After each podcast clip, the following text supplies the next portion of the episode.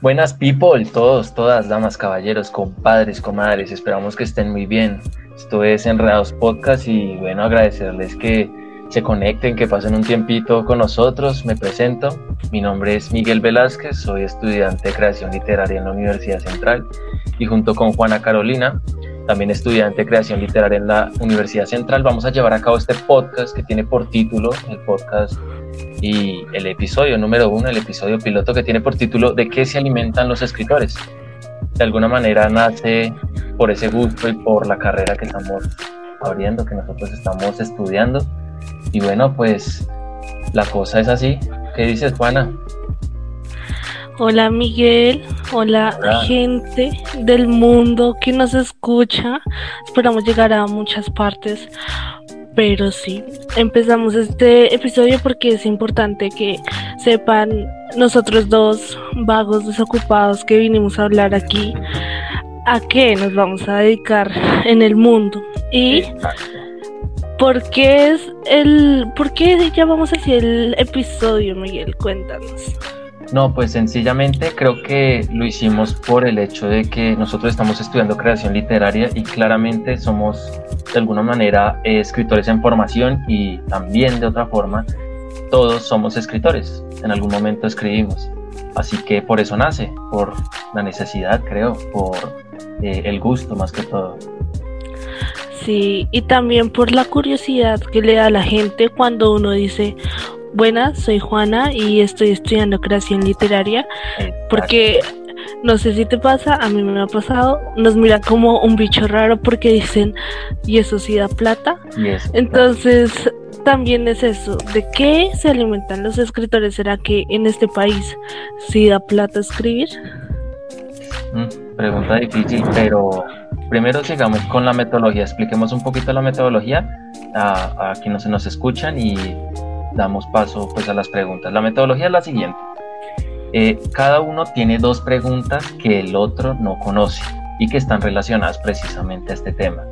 Así que eh, iremos respondiéndolas claramente y a medida que se van respondiendo pues vamos a dar conclusiones, algunas reflexiones y no sé si quieras empezar tú, empiezo yo, Juana. Bueno, en esta me voy a lanzar yo, voy a lanzar yo.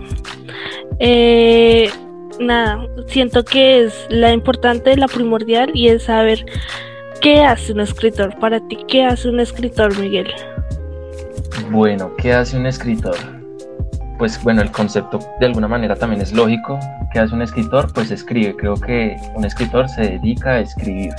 La cosa es que en algún momento, como ya mencioné, todos en algún punto escribimos todos somos escritores de alguna manera.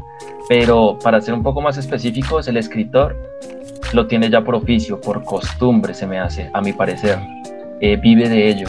Así que más que eh, como un hobby, ya vive de ello y se dedica a eso. Es una costumbre, es una necesidad, lo hace porque lo quiere hacer y ya. Esa sería como mi respuesta. Pero también quiero aclarar una cosa, y es que escritores hay a montones, ¿no, Juana?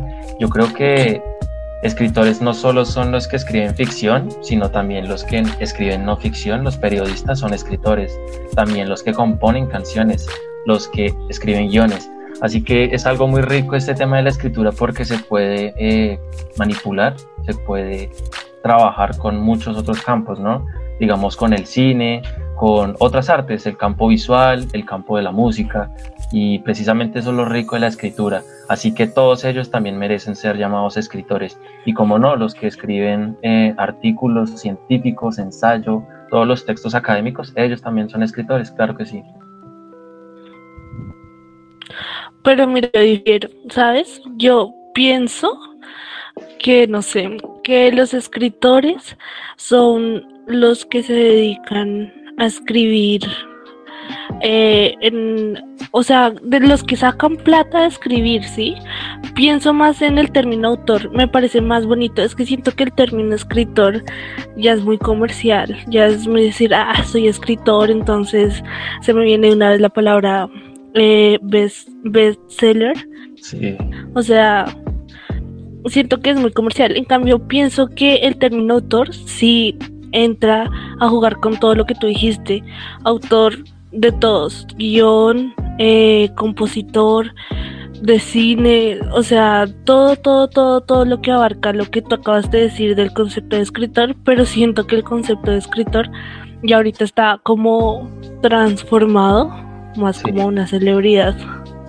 Por mercado también, ¿no? Digamos que lo que mencionas, eh, se ha vuelto más algo comercial el tema este de ser escritor y aunque autor también aplica a, se me hace a mí, a creador, ¿no? Porque autor cualquier cosa, cualquier persona puede ser autor sobre cualquier cosa. Digamos, un autor, bueno, sí, cualquier cosa. sí, sí, lo que digo, el término escritor es un poquito más pretencioso, no sé. Eh, yo, yo prefiero decir, yo no sé, yo no sé hasta qué punto me pueda considerar escritora, no sé, pero prefiero decir que escribo, independientemente de si soy escritora, si soy autora, no, escribo y, ya. Bueno, sí, es chévere conocerlo. Digamos que yo también considero que es muy pretencioso el título de decir escritor. Eh, si tuviese que responder a eso, obligatoriamente, si decir si soy o no soy, eh, no podría decir que sí o que no, porque es precisamente eso, digamos que a mí se me hace que el escritor ya lo hace por necesidad, es una costumbre, lo hace día a día y algunas veces yo no lo hago porque no es mi necesidad, tampoco lo tengo como costumbre, costumbre fija. Así que podría decir que es un, soy un intento escritor, pero, pero lo que tú mencionas me parece que es específico y a lo que va al punto. Solo escribo, escribo y ya, pero el título todavía no aplicaría. Ahora bien, eh, con relación a, ese término que da paso preciso a la pregunta que yo tengo planeada y es, ya que tú dijiste que escribes, ¿de qué escribes? Tenaz, esa pregunta, esa pregunta no se le hace a un escritor, no sé. Mm, es que siento que decir de todo también es muy pretencioso, ¿no? Pero eh, algo que nos han enseñado y se lo compartimos a la gente que nos escuche es que un escritor o bueno, un artista escribe de la condición humana. Sí. Y siento que por ahí va mi vaina. Si tú me preguntas, bueno, ¿de qué escribo? Primero escribo cuentos, la narrativa. Yo soy hermana, hija, lo que quieras de la narrativa. Nací para escribir narrativa. Cuentos, novela, en su tiempo era más novela, ahorita aprendí a apreciar las cosas más cortas, entonces ahora cuentos. Pero si me preguntas de qué tratan los cuentos, yo creo que lo que más resalta ahí son los sentimientos, o sea, y no, ay, el amor, no, sino como la reflexión del sentimiento y no en cualquier parte porque siento que igual el sentimiento se queda corto y es algo demasiado filosófico pero más bien en el sentimiento en el sentido de lo que a mí como persona ubicada en cierto punto espacio temporal significa sentir, no sé, la tristeza. Entonces pienso en algo así como yo como mujer eh, que nació y se crió en la clase media, en una familia católica o cristiana o etc. ¿Qué significa para mí la tristeza? Y puede ser un concepto totalmente diferente a una persona, hombre que nació en la clase alta siento que son cosas diferentes y a mí me gusta personalmente moverme en donde conozco la clase media y en los sentimientos que he sentido porque siento que hay un espectro gigante que nos ha explorado acá y que todo el mundo miró en un rato a la burguesía y ahorita relegaron a los marginados y de eso me gusta escribir. Sí, digamos que se podría decir que tú escribes de sobre las pasiones, ¿sí? Más Sí, sí. Sí, sí, sí. Pasiones entendido como sentimiento catártico, sí. Sí, ok. Porque sí, también es interesante el hecho de que, sea del cuerpo, ¿no? Porque el cuerpo es como el único objeto, como la única canal que, que recibe todo eso, ¿no? Que es, recibe todo lo que sucede en el mundo. Digamos que uno puede explorar el mundo gracias al cuerpo. Si no fuese por el cuerpo, pues uno no podría sentir nada, ¿no? Total. Así que sí, el cuerpo es un, un, objeto muy importante para esa exploración y precisamente para todo, ¿no? Para las, para las artes y para cualquier actividad. Sí, totalmente. ¿Y tú, Miguel? Tú cuéntanos de qué escribes. Sí, yo creo que también voy por la misma línea de lo que tú mencionas. Yo voy escribiendo con relación a temas relacionados de el bajo mundo, me gusta mucho, a pesar de que no es mi medio ambiente, no es mi eh, hábitat, por decirlo así. Eh, me gusta escribir mucho de eso y también me gusta escribir sobre, no sé, pasiones, pero pasiones más tristes, no pasiones eh, que animan, ¿sí? Más relacionado a la melancolía, a la tristeza, a la soledad. Y es más como una atracción, o sea, digamos que tengo la posibilidad de que mis papás me lean y es un gustazo. Y cuando ellos terminan de leer, me preguntan, ¿y por qué escribe eso si usted no está rodeado de eso, no tiene una vida difícil, no, usted no es triste? Y de hecho las personas que me conocen sabrán que soy muy alegrón y toda la vuelta. Total. pero, pero sí, ellos se preguntan por qué y yo pues lo único que les puedo responder es porque es un gusto, es más como una atracción, no sé. Digamos que estas sensaciones son muy, llevan como al hombre a, a llevarlo como a un estado muy vulnerable, es un estado muy vulnerable y al ser muy vulnerable como que de alguna manera hay que sobrevivir a él, ¿no? Así Esa palabra me gusta, la palabra vulnerabilidad, es que es eso, a mí también es eso. Y para la gente que nos escuche, no vayan a creer que Miguel y yo somos dos almas atormentadas. que eso está en el imaginario del escritor, ¿no? Que hay el alma triste, atormentada, romántica, que solo piensa en el pasado. Pero no, yo creo que lo que acaba de decir Miguel es sobre la vulnerabilidad. Además que eso la vulnerabilidad ya si lo hablamos en términos técnicos y como para darte un spoiler de la pregunta que te voy a hacer. La vulnerabilidad nos permite darle más dimensión a los personajes cuando los creamos. Entonces nuestros personajes no van a ser planos porque tienen la vida resuelta y un mundo feliz, sino que ellos también reflexionan y eso es lo que le da la dimensión. Yo creo que si todos nos hemos enamorado de un personaje, es porque no, no, no se la ponen fácil en sus historias. Entonces, a propósito de eso, yo te quería preguntar, es una gran duda que tengo, Miguel. ¿Tú crees que es necesario nacer con talento para escribir? O que, o sea, ojo a esto, porque yo digo, talento para escribir, tipo Miguel nació con el talento para escribir y no tienes que estudiar, no tienes que estudiar nada más y no solo escribes y ya alcanzas tu esplendor como escritor. Ah. O si debes tener talento y técnica. O la otra opción es que si solo estudias técnica, pues ya te podrías considerar escritor. Esta está muy, esta sí está muy perrona, esta se pasó. Pero no, digamos que el talento a mi manera de ver no es necesario.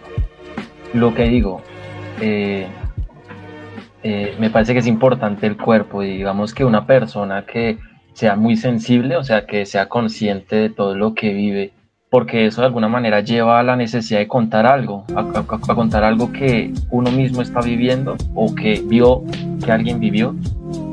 Así que diría que es más el sentido de observación digamos que la técnica, la teoría, eh, yo creo que sí, o, si, o si no, no estaríamos estudiando lo que estamos estudiando. Sí. Entonces, digamos que, que sí es necesaria la teoría y más que eso, también uno puede ser autodidacta y aprender las cosas por medio de lo que ya está escrito, por los clásicos, digamos que ahí ya está todo, solo que está en la carrera, digamos que nos lo ponen y nos lo exhiben más fácilmente los recursos, la forma de componer, la estructura, todo eso se puede encontrar en la lectura si uno es observador.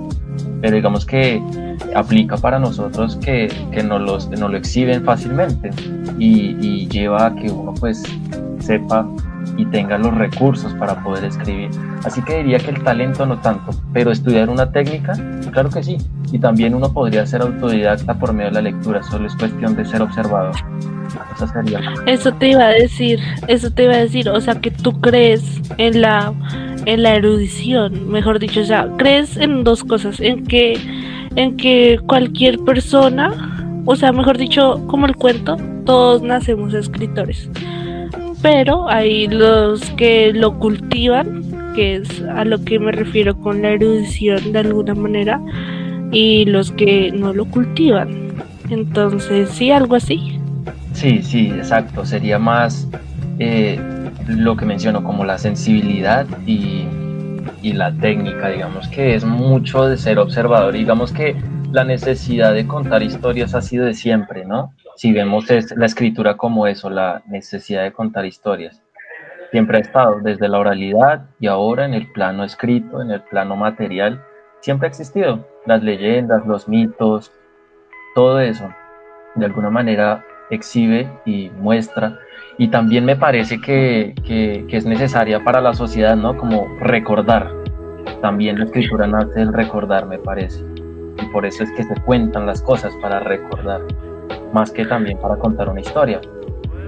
Mm, sí, yo, yo pensaba que tenía clara esta respuesta hasta que te escuché, hay que decirlo, de verdad. Porque yo antes, o sea, igual todavía un pedacito de mí sigue creyendo que esa es la respuesta, el otro pedacito de mí ya no está seguro.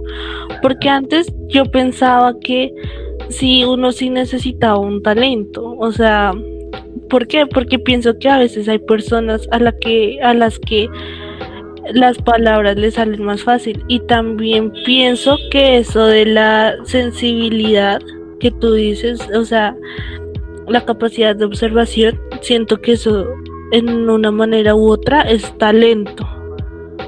Entonces, no sé, yo pensaba eso, yo decía, bueno, talento tienes que tener, o si no, de verdad cualquiera sería escritor de alguna manera.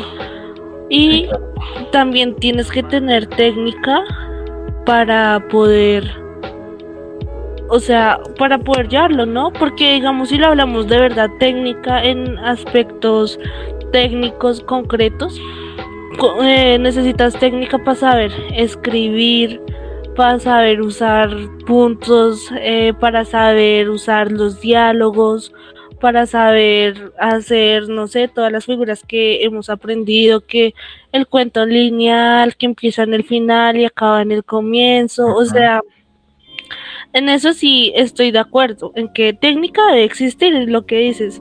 Si no es, necesitáramos técnica, pues perfectamente yo habría salido del colegio por allá hace tres años y habría hecho, bueno, editoriales, publíquenme ya con esto que he escrito y pues no, eh, lo intenté y así no funciona. Entonces, entonces, eh, sí, la técnica, el talento, no sé, ahora mi concepto de talento se ha visto trastocado por tu respuesta porque siento que uno sí, o sea, quiero creer que uno sí nace con un don y que, o sea, por lo menos con el don de lo sensible, ¿no? Sí. Mm, y que ese don es el que te permite observar y todo esto para saber sobre qué vas a escribir. Y después ya le aplicas técnica y eso va a ser una pareja poderosa. No sé.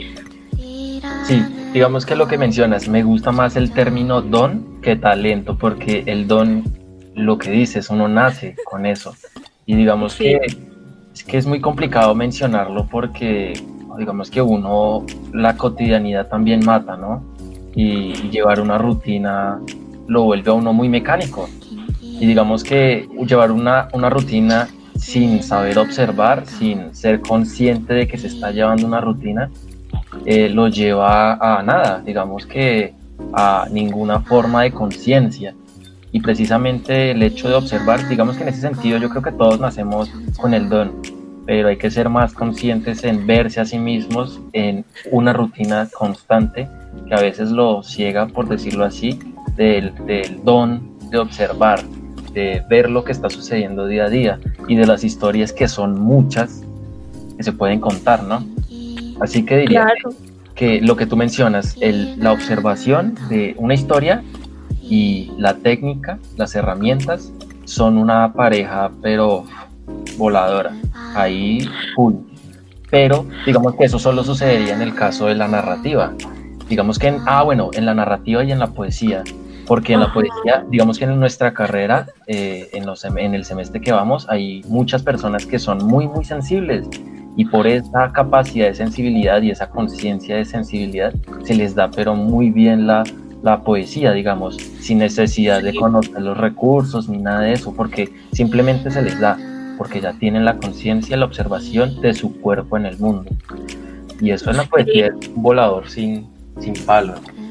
Sí, yo también siento y siento que la poesía, digamos que de alguna manera en la narrativa hay más técnica, o sea, más técnica porque ya la narrativa es acciones, la narrativa es una historia cualquiera, pero saberla contar con todas las maromas para que tú te me la creas y la quieras leer una y otra y otra y otra vez por cómo está construida, por su personaje, por su historia, por todo.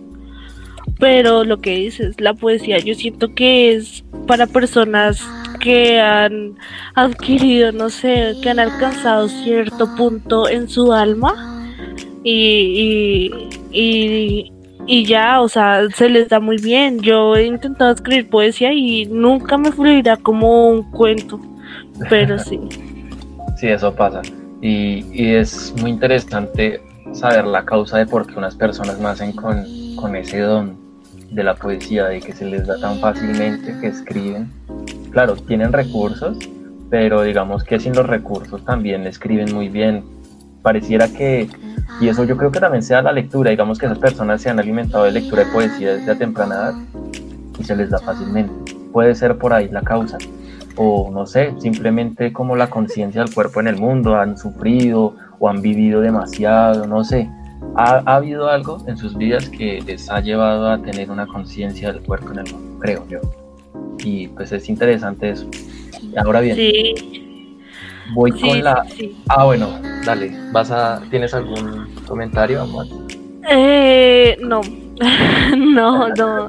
Sino que sí, o sea, de acuerdo contigo de eso, de la sensibilidad. Más bien tomémoslo como que ah, para escribir hay que tener el don de observar, hay que escribir. En nuestra carrera nos han enseñado el silencio, el poder del silencio, ¿no? A veces es mejor omitir unas partes y eso le da más magia al asunto.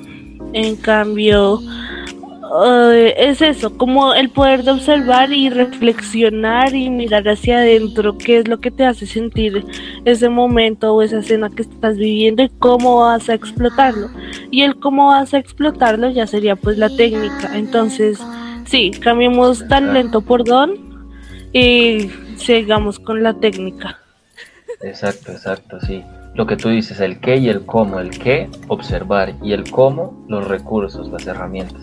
Ahora bien, eh, para finalizar, ya hemos respondido tres preguntas y la última que me corresponde a mí sería, ¿de qué se alimentan los escritores? ¿Cuál es precisamente la pregunta al título de este capítulo piloto? ¿De qué se alimentan? ¿De cuál es su base? Eh, ¿Cuál es su hilo para coser?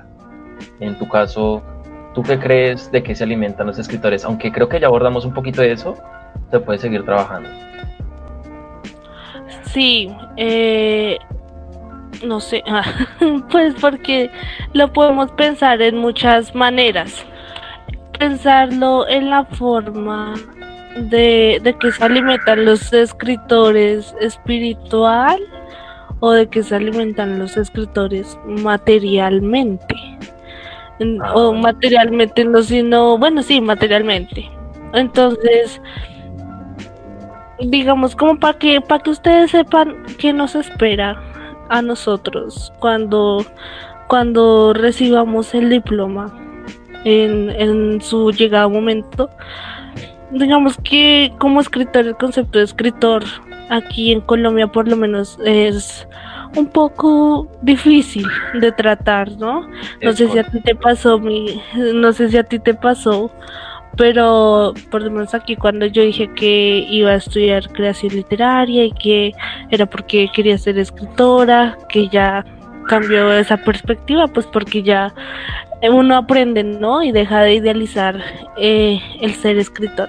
Pero cuando yo dije que quería estudiar creación literaria, entonces, no, y eso sí da plata y con eso vas a vivir. Entonces, el, el concepto de escritor aquí en Colombia está difícil porque primero somos un país que prácticamente no lee no y no busca tampoco apoyar a sus escritores, ¿no? Y segundo, eh, más bien nosotros somos como un tipo de toderos en el arte de escribir, porque igual cuando salgamos del colegio, del colegio, cuando salgamos de la universidad, podremos decir, eh, bueno, voy a enseñar eh, escritura en diferentes formas, español en los colegios, talleres de escritura, gestiones culturales y así. Como también podemos decir en algún punto, eh, bueno, voy a ser, eh, no sé, editor literario o guionista. Bueno, hay mucha, hay mucha salida, no se preocupe por nosotros. si vamos a tener con qué alimentarnos. Y espiritualmente, espiritualmente con todo, con el día a día, con, con todo, con todo lo que pasa alrededor. Digamos, si me preguntas de qué alimento mis historias, eh, yo que hablaba con mi mamá, que también me preguntaba de dónde sacaba yo tanto cuento.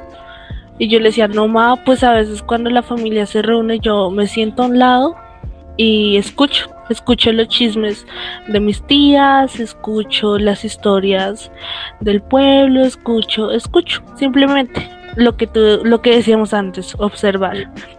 Y soy fan de eso, de escuchar historias. A mí me encanta escuchar historias de cualquier persona. Siento que en todas partes está eso para escribir, solo que hay que saber escuchar y encontrarlo. Exacto, sí. Digamos que eh, el término que tú dices que estamos ahorita charlando, el de escritor-autor, en teoría es muy reciente por la carrera misma que estamos estudiando, que por cierto, les repetimos, es creación literaria por, por si les gusta, ¿no? Por eh, si les interesa, sí.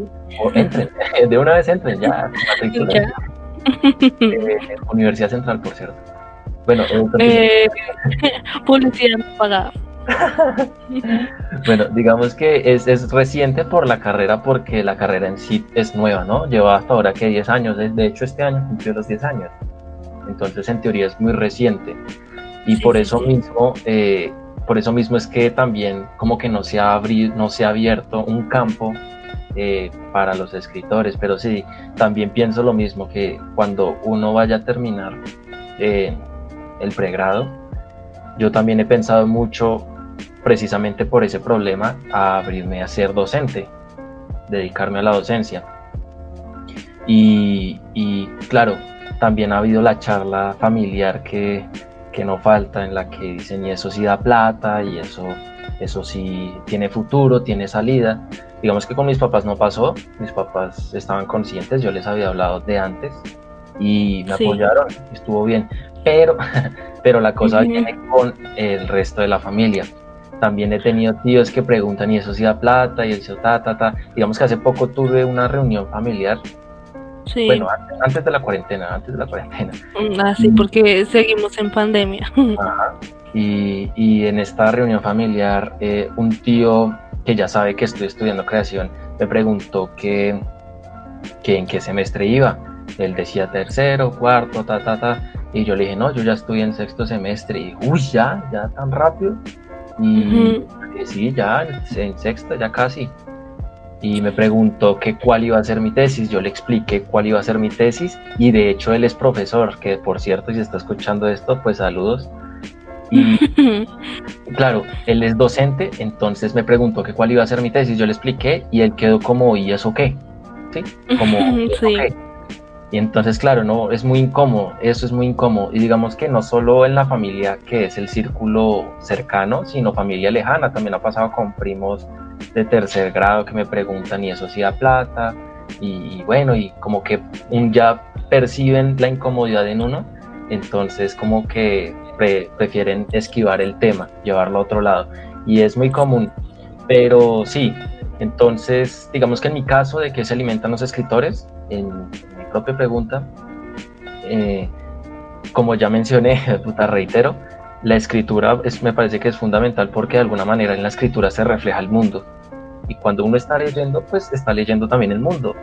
Así que diría que la lectura es, es una fuente indispensable, así como también lo es la vida, ¿no? No es que esa es otra charla que se ha habido en la carrera, ¿no, Juana? Que dicen eh, que el escritor es el que come libros como un bastardo y, no dedica su vida social, no se va de rumba, no, no, aquí es variado. Eso es variado. Yo creo, yo creo que también por esa razón estamos haciendo esto, ¿no? Para mostrarles que no, no somos el bicho raro que todos creen. Eh, sí, Juana, Juana rumbea, Juana rumbea, Juana se va de fiesta, Juana tiene amigas. Yo no me la paso encerrada, enterrada en un libro, no.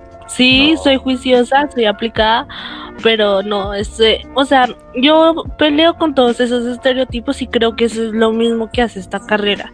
Decir, de escritores hay de todos los colores y sabores eh, como tenemos compañeros de la carrera, ¿cierto Miguel? Que sí son encerrados en sus estudios, hay otros que no, la recocha total, entonces es mentira, además que hay que modernizar el concepto, si no también nosotros nos vamos a quedar atrás y por eso es que pierden la moda.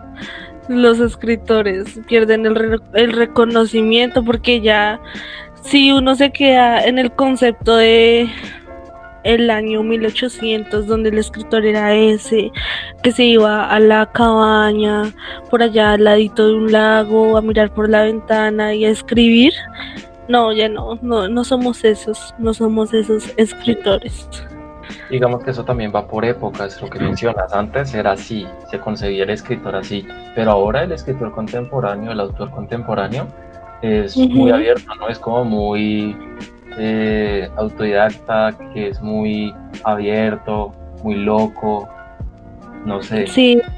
Como que lleva una vida muy al límite también. Eso te iba a decir, eso te iba a decir porque justo, justo, justo, justo, Tacho, justo, justo recordé a un profe que tuvimos clase nosotros por allá en que tercero o cuarto semestre, no, no me acuerdo bien. Pero em, él nos decía, oiga, si ustedes son escritores y si los escritores hablan de la condición humana, pues salgan a fiestas, emborráchense, enamórense, o sea, o si no, ¿de qué van a hablar? ¿De qué van a hablar? Porque no saben nada de la condición. Entonces, es eso, lo que dices, ya el tiempo cambió, los escritores cambian. Sí, exacto. Y sí, no, los que están escuchando el podcast, que seguramente van a ser la mayoría de la carrera, y esperemos que también sea gente de, de, otras carreras, de gente que ni siquiera esté en universidad, que esté trabajando, lo que sea, quienes nos estén escuchando. La carrera creación literaria, escritura, no solo eh, está enfocada en el sentido de comer libros, también hay que vivir, es necesario vivir es necesaria la experiencia del cuerpo en el mundo y eso es de cada uno. Entonces yo creo que si bien eh, se ha llevado una imagen por épocas, ahorita yo diría que la imagen que hay es muy subjetiva, depende de cada uno cómo lleve su vida y depende, dependiendo de cómo la lleve, pues tiene o no eh, lana para tejer, tiene base para escribir. Entonces eso yo creo sería sería la respuesta que alimentan los escritores, los autores. Claro, y me quedo con una frase que ni siquiera sé quién la dijo, pero alguna vez la escuché y me encantó y la, y la aplico a la escritura y es, no hay que vivir mucho sino saber vivir. Y si uno sabe, si uno sabe vivir, uno sabe escribir, creo. Y, y porque si uno sabe vivir, uno sabe a qué se le mide y a qué no se le mide. Y eso mismo a uno le va ayudando como a saber de qué escribe y de qué no escribe.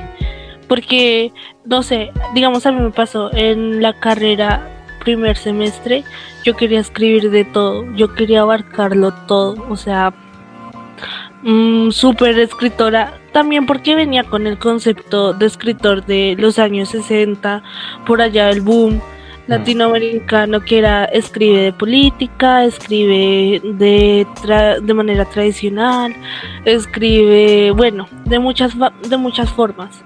Y yo quería abarcarlo todo y ya con el tiempo uno se va dando cuenta que es imposible, tú nunca vas a poder abarcarlo todo porque es que tú no estás viviendo todas esas vidas.